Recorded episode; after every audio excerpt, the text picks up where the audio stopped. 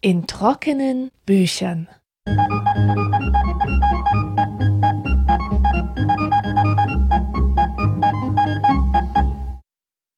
Herzlich willkommen zur 26. Folge in trockenen Büchern. Diesmal trotze ich der Trockenheit mit einem feuchtfröhlichen Thema. Es geht nämlich heute um das Lachen und den Humor.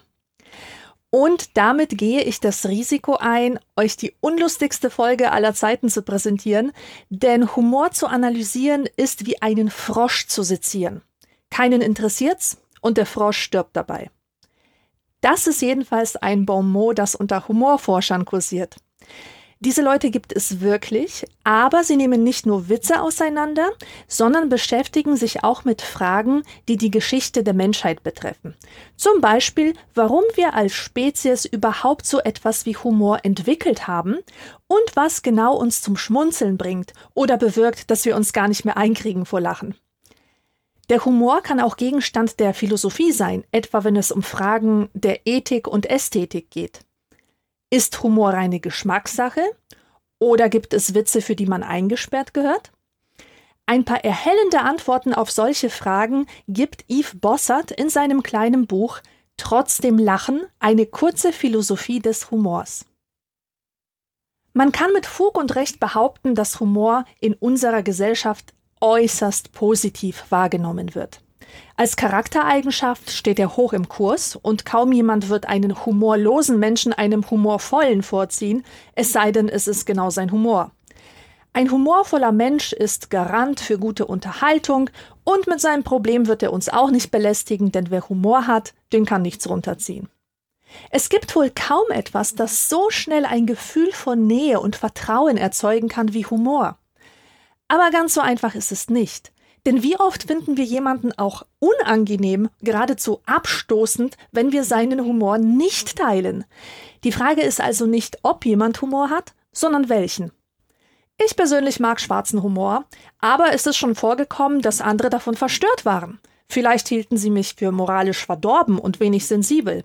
Und umgekehrt tut Nerdhumor zwar niemandem weh, aber seine Repetitivität bringt mich so auf die Palme, dass ich von einer Busenfreundschaft vielleicht absehen würde. Ob wir den Humor eines Menschen teilen, bestimmt jedenfalls sehr stark, ob wir ihn sympathisch finden oder nicht. Und darin zeigt sich, dass Humor eben nicht nur eine Kulturtechnik ist, die in geselliger Runde für gute Stimmung sorgt, sondern auch etwas, worin die Weltanschauung eines Menschen zum Ausdruck kommt. Dieser Überzeugung war jedenfalls Wittgenstein. Und die psychologische Forschung gibt ihm recht. Man kann von dem, worüber Menschen lachen, tatsächlich auf ihren Charakter schließen. So konnte zum Beispiel gezeigt werden, dass absurder Humor bei Menschen mit progressiver Gesinnung besser ankommt als bei konservativen und dass Witze, die unter die Gürtellinie zielen, bei empfindsamen Menschen nicht so gut zünden. Witz und Wissen haben übrigens denselben Wortstamm. Man könnte auch sagen, dass in jedem Lachen eine Erkenntnis steckt. Und das ist einleuchtend, wenn man sich bewusst macht, wie oft Humor auf einem Perspektivwechsel beruht. Viele Witze zwingen uns ja, aus unserer gewohnten Sicht herauszutreten und die Dinge anders zu betrachten, als wir es gewohnt sind. Sie zeigen Widersprüche auf, sie bringen Verdrängtes ans Licht und sie halten uns den Spiegel vor.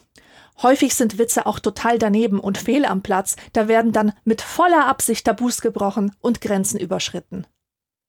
Grenze ist ein wichtiges Stichwort, denn das Lachen selbst kann als Grenzreaktion bezeichnet werden, übrigens genau wie das Weinen.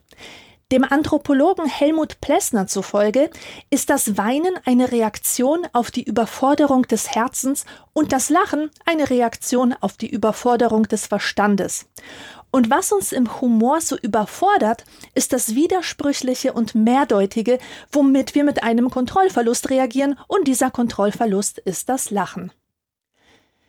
Die Wissenschaft, die sich mit dem Lachen befasst, heißt übrigens Gelotologie. Ihr verdanken wir beispielsweise die Erkenntnis, dass Lachen in 80 Prozent der Fälle ein soziales Lachen ist. Das heißt, man lacht gar nicht, weil etwas so witzig ist, sondern um eine freundliche Atmosphäre herzustellen und dem Gegenüber zu signalisieren, dass man keine feindlichen Absichten hat. Es wird außerdem angenommen, dass unser Lachen seinen Ursprung im Spiel hat. Denn im Spiel kann man sich Sachen leisten, mit denen man im echten Leben nicht durchkommen würde. Man kann kurzzeitig die Gesetze der Logik und die Gebote der Moral missachten und das Lachen als Reaktion darauf signalisiert, ich hab's gecheckt, das ist nicht ernst gemeint. Ich habe im Zoo mal einen Affen gesehen, der von einem Ast auf einen anderen Affen runtergepinkelt hat und sich gar nicht mehr eingekriegt hat vor Lachen. Zwischen den beiden gab es aber keinen großen Stress nach dieser Aktion und kurze Zeit später haben sie wieder irgendeinen Quatsch zusammen gemacht. Natürlich ist nicht jedes Lachen freundlich und wohlgesonnen, denn man kann auch über jemanden lachen, um ihn zu bestrafen, auszugrenzen und zu demütigen. Nelson aus den Simpsons zum Beispiel mit seinem Haha und daneben gibt es noch das falsche Lachen, das verlegene Lachen, wenn einem was peinlich ist, das müde Lächeln oder das falsche Grinsen, das wir für ein Gruppenfoto aufsetzen, während unsere Augen tot in den Abgrund starren. Doch zurück zum echten Lachen. Warum finden wir bestimmte Dinge lustig und was hat das mit unserer menschlichen Natur zu tun? Es gibt darüber drei große Theorien, auf die immer wieder Bezug genommen wurde. Und im Mittelpunkt dieser Theorien stehen Überlegenheit, Inkongruenz und Triebabfuhr. Aber der Reihe nach. Die Überlegenheitstheorie geht davon aus, dass Menschen sich anderen Menschen gern überlegen fühlen. Denken wir an Figuren wie El Bundy, Homer Simpson, Stromberg oder Mr. Bean. Das sind ja alles Idioten, deren Witzigkeit darauf beruht, dass wir uns schlau vorkommen, wenn wir sie dabei beobachten, wie sie sich zum Horst machen. Schon Thomas Hobbes hat das Lachen beschrieben als plötzliches Gefühl der eigenen Überlegenheit angesichts fremder Fehler. Wenn ein anderer sich dumm anstellt, freut uns das, weil wir uns lachend von ihm abgrenzen können. Und gehört derjenige zu einer Gruppe, die nicht die unsere ist, schaffen wir durch das Lachen gleichzeitig ein wohliges Gemeinschaftsgefühl. Hört sich ziemlich fies an. Und tatsächlich ist dieser Aspekt auch den griechischen Philosophen nicht entgangen. Lange Zeit wurde das Lachen sogar als untugendhaft abgelehnt. Platon fand, dass die Wächter des idealen Staates auf keinen Fall lachen sollten. Um das zu verstehen, reicht es sich anzuschauen, wie Lachende eigentlich aussehen. Ich kannte mal eine Frau, der war so dran gelegen, sich den Anschein einer kühlen Diva zu geben, dass sie sich jedes Lachen rigoros verbot. Sie war der Inbegriff von Selbstkontrolle und trotzdem konnte man ihr immer wieder ansehen, wenn sie etwas amüsierte, weil sie da den Mund so zusammenzog, dass er wie ein Hühnerarsch aussah. Und warum wollte diese Frau nicht lachen? Nach eigener Auskunft, damit niemand sie für eine Irre hielt. Es gibt ja auch den Ausdruck Lachen wie ein Irrer, als wäre ein Lachflash der ultimative Beweis dafür, dass man die Kontrolle über sein Leben verloren hat. Und ungefähr so muss man sich auch das Mindset der antiken Philosophen und auch der Kirchenlehrer vorstellen. Sie haben dem Lachen grundsätzlich eine böse Absicht unterstellt. Außerdem waren sie der Überzeugung, dass rationales Denken nur dann möglich ist, wenn man sich selbst im Griff hat. Und auf den ersten Blick hat Humor tatsächlich nicht viel mit Wahrheitsliebe und ethischem Handeln zu tun. Er lebt ja von Übertreibungen und falschen Behauptungen, von Beleidigungen und Regelbrüchen. Und zu allem Überfluss ist er auch noch uneindeutig oder doppeldeutig, was Moralapostel, Zensoren und alle, die nach Zucht und Ordnung streben, schon immer sehr nervös gemacht hat. Dem französischen Philosophen Henri Bergson war die Überlegenheitstheorie übrigens zu platt. Er wollte genauer wissen, was es mit dem Auslachen auf sich hat. Und er kam auf den Gedanken, dass der Eindruck von Lächerlichkeit etwas mit Steifheit zu tun hat. Ich zitiere Lächerlich ist eine gewisse mechanisch wirkende Steifheit in einem Augenblick, da man von einem Menschen wache Beweglichkeit und lebendige Anpassungsfähigkeit erwartet. Wir müssen also lachen, wenn etwas eigentlich Lebendiges mechanisch wirkt. Grimassen sind komisch, weil sie im Vergleich zu einem natürlichen Gesichtsausdruck etwas Steifes haben. Die Zeichentrickfigur ist komisch, wenn sie eigentlich die Klippe runterstürzen müsste, aber in der Luft noch ein paar Meter weiterläuft. Es geht hier also um Automatismen. Und vielleicht kennt ihr auch so Menschen, die ständig dementsprechend in ihre Sätze einbauen. Oder ich sag mal. Oder auch die intellektuelle Version davon, wenn sie so wollen. Solche wiederkehrenden Muster kann man sich zu eigen machen, wenn man jemanden parodieren will. Parodien funktionieren genau deswegen. Sie machen diese Muster sichtbar und führen den Parodierten als, ich zitiere, Marionette seiner Automatismen vor. Was ist die Funktion des Lachens über Steifheit? Nach Bergson stellt es eine soziale Sanktion dar, also eine Bestrafung für ein Verhalten, das dem Evolutionsgeschehen nicht förderlich ist. Oder wie Bossert es ausdrückt, das Lachen ist ein Mahnruf zur Geschmeidigkeit als Grundbedingung alles Lebendigen. Wer überleben will, muss sich anpassen können, und wer das nicht kann, wird durch das Lachen der anderen zur Ordnung gerufen. So viel zur Überlegenheitstheorie. Leider erklärt sie nicht den Humor an und für sich, sondern nur eine ganz bestimmte Art von Humor. Was macht der Clown im Büro? Na, kommt ihr drauf? Faxen. Dieser Witz funktioniert ganz ohne Überlegenheitsgefühle. Wir brauchen also eine andere Theorie dafür, warum er lustig ist. Hier kommt die Inkongruenztheorie ins Spiel. Sie geht davon aus, dass Humor entsteht, wenn Dinge nicht zusammenpassen. Wenn etwas am falschen Ort ist, einen Widerspruch erzeugt oder etwas Erhabenes auf etwas Profanes oder Vulgäres stößt. Oder, um mit Kant zu sprechen, es muss in allem, was ein lebhaftes, erschütterndes Lachen erregen soll, etwas Widersinniges sein, worin also der Verstand an sich kein Wohlgefallen finden kann. Als Kind fand ich es wahnsinnig komisch, mir Unterhosen über den Kopf zu stülpen. Genauso komisch wie das Krokodil aus der Serie Cheburashka, das im Zoo als exotisches Tier anheuerte, aber am Abend seinen Hut und seinen Mantel nahm und nach Hause ging. Und heute liege ich am Boden vor Lachen, wenn man mir ein Video von einer Kühlturmsprengung zeigt. Ich konnte mir lange nicht erklären, was ich daran eigentlich so witzig finde und jetzt, wo ich über Inkongruenz Bescheid weiß, kann ich sagen, dass es wahrscheinlich mit der einschüchternden Größe und scheinbaren Unbezwingbarkeit des Turms zu tun hat, die gar nicht zur Tatsache passt, dass er innerhalb von Sekunden einfach in sich zusammenfällt. Es bringt mich zum Lachen, weil ich, wie Schelling sagen würde, Wohlgefallen an der Ungereimtheit finde. Für Schelling war das Lachen Ausdruck einer Kapitulation, einer Niederlage des Verstandes. Ein ähnliches Prinzip kommt beim Clown im Bürowitz zum Tragen. Dieser Witz lockt uns auf eine bestimmte Fährte, löst die Spannung aber nicht auf, sondern bringt die Blase zum Platzen. Welche Haarfarbe hatten die alten Römer? Kommt ihr drauf? Grau. Beide Witze spielen mit der Doppelbedeutung von Wörtern, aber dass es darum geht, ahnen wir meistens nicht. Darum funktionieren diese Witze. Sie bringen etwas ans Licht, das wir im Alltag übersehen. Man könnte sagen, dass Menschen, die Freude an Inkongruenz haben, wie Reisende sind, die sich verfahren haben und diese Entdeckung genießen. Oder wie der Philosoph und Soziologe Herbert Spencer es ausgedrückt hat, wir bereiten uns beim Lachen auf das Große vor und begegnen dem Kleinen. Aber nicht alles, was inkongruent ist, ist automatisch auch lustig. Wenn im Mai Schnee fällt, dann ist das zwar unpassend, aber keineswegs komisch. Die surrealen Elefanten von Dali haben zwar Schnakenbeine, aber ein lustiger Anblick sind sie dadurch nicht. Also ist auch diese Theorie nicht perfekt. Und genau wie die Überlegenheitstheorie beleuchtet sie nur einen Aspekt von Humor. Die dritte viel diskutierte Theorie ist die vom Lachen als Triebabfuhr bzw. Energiezufuhr. Sie geht auf Sigmund Freud zurück, der um 1900 behauptet hat, dass in Witzen unsere unterdrückten Wünsche zum Vorschein kommen. Freud ging davon aus, dass wir uns bestimmte Gedanken, Gefühle und Hemmungen sparen wollen, weil wir sie als belastend empfinden.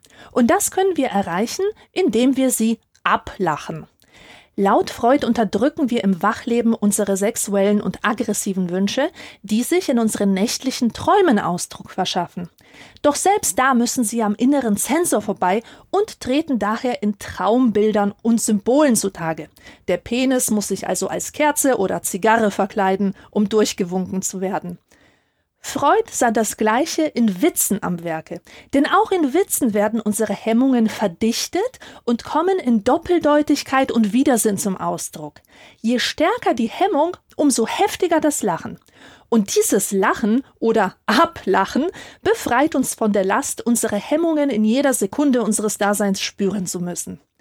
Eine nachvollziehbare Theorie, aber sie lässt außer Acht, dass sexistische und menschenverachtende Witze besonders gern von Menschen gemacht werden, die überhaupt keine Hemmungen haben. Kommen wir nun zur Frage, was eigentlich guter Humor ist. Sie ist leicht zu beantworten. Natürlich immer der, den man selber hat.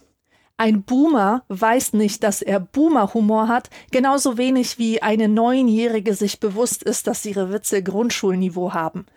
Nur Mario Barth weiß, dass er Mario Barth Humor hat. Es gibt unzählige Humorgenres, die aus den unterschiedlichsten Gründen ein Publikum finden. Und es wäre unfair und vermessen, sie gegeneinander antreten zu lassen. Genau wie beim Thema Musikgeschmack haben wir es beim Humor mit einem vielschichtigen Phänomen zu tun und wir müssen einfach damit rechnen, dass bestimmte Ebenen uns entgehen. Für das Verständnis eines Witzes kann uns das Temperament fehlen, die Vertrautheit mit einem Diskurs oder auch eine bestimmte Gruppenidentität. Manche sind von Katz und Gold Comics irritiert, weil sie die Pointe vermissen, andere können in der Albernheit von Helge Schneider nichts Intelligentes erkennen. Das kann damit zu tun haben, wie unsere individuellen Gehirne funktionieren, aber noch wichtiger ist der kulturelle Aspekt. Um etwas lustig zu finden, muss man auf ein gemeinsames Wissen zurückgreifen können, eine Vertrautheit mit bestimmten Konventionen haben. Und vielleicht habt ihr auch mal versucht, in einer Fremdsprache witzig zu sein, nur um festzustellen, dass ein solider Grundwortschatz nicht ausreicht und es an kulturellem Insiderwissen und Gespür für die feinen Nuancen der Sprache fehlt. Dass Humor sehr voraussetzungsreich ist, bedeutet aber nicht, dass man nicht prinzipiell darüber diskutieren könnte. Humorkritik ist genauso legitim wie Literatur- und Musikkritik. Ein Aspekt, über den man streiten kann, ist etwa handwerkliches Können, also ob ein Witz gut konstruiert ist oder nicht. Man kann auch Aussagen über Originalität und Improvisationskunst treffen oder über Vielseitigkeit, Intensität und, und Komplexität sprechen. Aber was uns letztlich gefällt, ist nicht das, was die meisten Punkte in den genannten Kategorien einheimst, sondern das, was uns glücklich macht, weil es unsere Ideale und Werte verkörpert. Wie leicht oder schwer wir das Leben nehmen, wie wir zu Tabuthemen stehen, ob wir friedliebende Menschen sind oder die Welt gerne brennen sehen, alles das kann im Humor zum Ausdruck kommen. Damit hat Humor ganz offensichtlich auch eine moralische Dimension. Gibt es Themen, über die man nicht lachen darf? Kann ein Witz lustig sein, obwohl er moralisch schlecht ist? Dazu gibt es drei Positionen. Den Moralismus, den Antimoralismus und den Amoralismus. Die erste Position behauptet, was moralisch schlecht ist, kann nicht lustig sein. Johanna aus meiner Klasse war so eine. In der siebten fanden wir prinzipiell alles lustig, was grenzüberschreitend war, wie Teenager eben so sind. Und ihr Spruch war immer, darüber macht man keine Witze. Vertreter der Gegenposition finden, dass Moralisten völlig an der Sache vorbei argumentieren, weil Humor per Definition von der Grenzüberschreitung lebt. Dieser Meinung waren damals alle außer Johanna. Und der Amoralismus sagt, regt euch alle ab, Witze und Komik sind bloß ein Spiel und sollten gar nicht so ernst genommen werden. Ob ein Witz moralisch fragwürdig ist oder nicht, sagt nichts über seine Qualität als Witz aus. Diesem Standpunkt würde ich mich zu gern anschließen, weil er das Problem ein für alle Mal löst, aber damit mache ich es mir vielleicht zu einfach. Schauen wir uns lieber den Moralismus und Amoralismus genauer an. Niemand wird leugnen, dass Menschenfeindlichkeit oft als Humor daherkommt. Und dass es in der Gesellschaft durchaus sinnvolle Vereinbarungen darüber gibt, worüber man, wie Johanna schon wusste, keine Witze macht. Und dennoch kann es Situationen geben, in denen es legitim ist, sich nicht drum zu scheren. Ich bin mit einem schwerbehinderten Bruder aufgewachsen. Und bekanntlich macht man über Behinderte keine Witze. Aber wir wären alle durchgedreht, wenn wir keine Witze über ihn gemacht hätten. Es war eine Form des Umgangs mit einer extrem belastenden Situation und ich würde sagen, eine sehr gesunde Form des Umgangs. Niemand nahm Schaden daran, alle Beteiligten verstanden die Witze und sie hatten eine wichtige, entlastende Funktion. Außerdem war die Zielscheibe der Witze selten mein Bruder. Es ging vielmehr um die aberwitzigen Situationen, in der er uns ständig gebracht hat. Und das ist natürlich etwas anderes als das Nachäffen von Behinderten durch fremde Leute auf der Straße. Auch ein rassistischer Witz kann eine ganz andere Funktion haben, wenn ein unsäglicher Film- oder Seriencharakter ihn macht.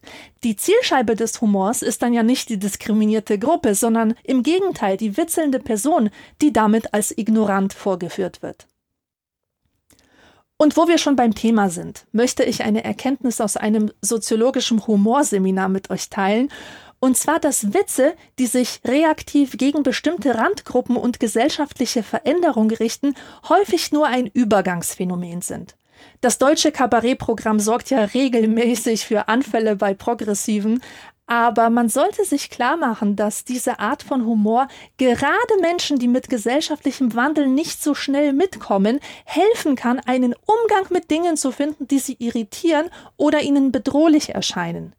Die Witze sind dann eine Art Ventil, die Aggressionen im Zaum halten und sie verschwinden, sobald sich alle abgeregt und an die neuen Verhältnisse gewöhnt haben. Die Pubertät ist ja auch nicht schön, aber ein notwendiger Schritt zur Reife und genauso kann man diese Art von Humor verstehen. Als vielleicht nerviges, aber vergängliches Pubertätssymptom der Gesellschaft. Und wenn ihr über 30 oder über 40 seid und immer noch mit Pickeln kämpft, dann wisst ihr auch, dass der Idealzustand nie erreicht wird. Dass diese Art Humor ein hilfreicher Übergang sein kann, bedeutet leider nicht, dass Witze Randgruppen nicht schaden. Anfang der 90er Jahre hat Harald Schmidt in seiner Late-Night-Show jeden Tag Polenwitze gemacht. Das Lustige an diesen Witzen war eigentlich, dass es immer neue Variationen von dem gleichen Witz waren.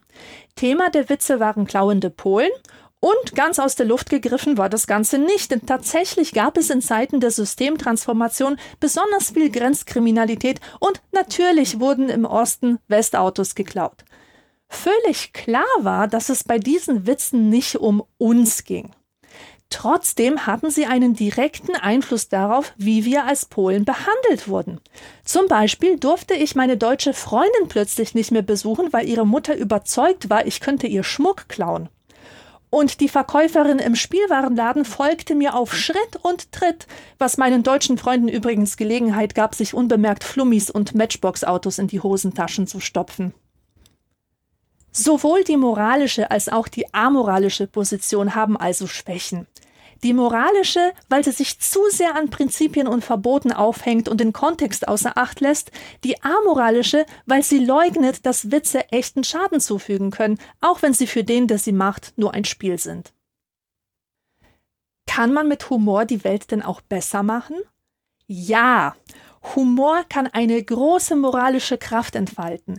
Und dafür muss er gar nicht besonders nett, harmlos oder politisch korrekt sein. Man kann durch altbewährte Mittel wie Übertreibung, Zuspitzung oder einen bissigen Vergleich anderen ihr fehlerhaftes Denken oder dämliches Verhalten vor Augen führen, und darum wurde Humor schon immer genutzt, um andere zur Vernunft zu bringen. Im besten Fall hat das dann auch nichts Demütigendes, sondern entlarvt allgemein menschliche Schwächen, über die alle Beteiligten lachen können, und statt bösem Blut gibt es einen Erkenntnisgewinn. Darum funktioniert Humor auch in der Erziehung so gut. Auch Satire kann eine erziehende Funktion haben. Dummerweise wird sie oft dafür kritisiert, dass sie Sachverhalte falsch darstellen würde, als wäre es Aufgabe der Satire, Fakten zu präsentieren. Genau das Gegenteil ist der Fall. Was in der Satire passiert, ist, dass, ich zitiere, die Wirklichkeit bis zur Kenntlichkeit entstellt wird. Adorno hat das auf den Punkt gebracht mit dem Satz, nur die Übertreibung ist wahr. Manchmal kann ich nur etwas sichtbar machen, indem ich es überzeichne. Satire mag in den Aussagen, die sie macht, also ungerecht sein und die Tatsachen verzerren, aber ihre Mittel helfen der Erkenntnis auf die Sprünge. Eine Ambivalenzkröte, an der Moralisten schwer zu schlucken haben. Die Wirklichkeit ist voller Widersprüche und Gegensätze und diese schmerzhafte Erkenntnis treibt Menschen dazu, sich an Eindeutigkeit zu klammern, einfache Erklärungen komplizierten vorzuziehen, klare moralische Aussagen zu fordern und Ambivalenz problematisch zu finden. Nur führt Schwarz-Weiß-Denken eben nicht dazu, dass die Realität ihre Widersprüche verliert. Was wirklich hilft, ist Distanz. Wer Humor als Lebenskunst pflegt, hat das perfekte Distanzierungswerkzeug zur Hand und im schlimmsten Fall übernimmt die verstreichende Zeit diese Funktion. Die Person, die ich mit 13 war, hatte nicht viel zu lachen. Fotos aus der Zeit bezeugen das auf erschütternde Weise. Ethno-Eidechsenhemd, Hochwasserjeans, hart gesprühter Pony wie bei einem Sittich. Früher waren mir diese Fotos peinlich und hatten die Macht, mich in eine innere Krise zu stürzen. Heute reiche ich sie zur allgemeinen Belustigung herum. Und die Tragik der 90er Jahre Vergangenheit hat sich in etwas Komisches verwandelt. Dazu möchte ich Kierkegaard zitieren. Überall, wo Leben ist, ist Widerspruch. Und wo Widerspruch ist, ist das Komische zur Stelle. Das Tragische und das Komische sind dasselbe, insofern beide den Widerspruch bezeichnen, aber das Tragische ist der leidende Widerspruch, das Komische der schmerzlose Widerspruch. Wir können die existenziellen Widersprüche also nicht auflösen, aber wir können beeinflussen, ob wir daran zerbrechen oder nicht. Und der Humor hilft uns dabei. Trotzdem Lachen, eine kurze Philosophie des Humors von Yves Bossert, ist 2023 bei Blessing erschienen. Musik